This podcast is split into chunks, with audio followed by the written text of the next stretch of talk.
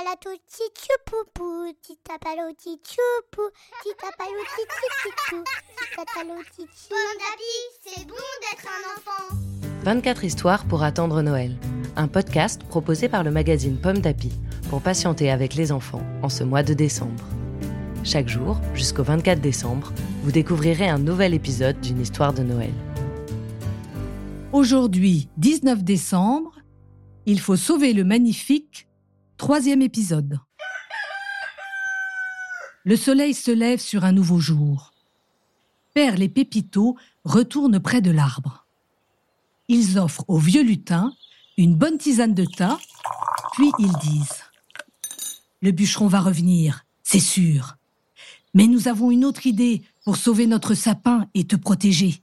Sur le gros rocher, juste à côté du magnifique, il dépose de la poussière d'ortie.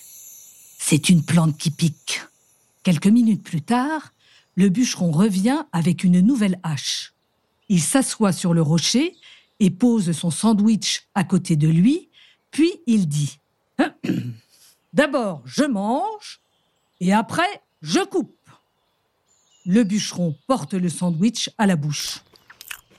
Soudain, il se met à se gratter les mains, puis le visage, puis les fesses. Il bondit comme un cabri et hurle Aïe Aïe Aïe qu'est-ce qui se passe? Ce lieu est maudit Et il s'en va en courant. Ouf soupirent de nouveau les enfants. Dans le creux de l'arbre, le lutin s'écrie d'une voix éraillée. Fort Formidable Une histoire écrite par Claire Clément pour le magazine Pomme d'Api, numéro 646. Merci d'écouter les 24 histoires pour attendre Noël. Ces histoires vous sont proposées par le magazine Pomme d'Api.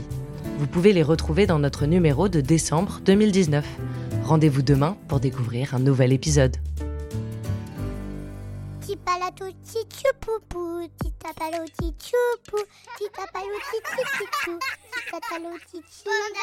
C'est bon d'être un enfant. Un podcast Bayard Jeunesse.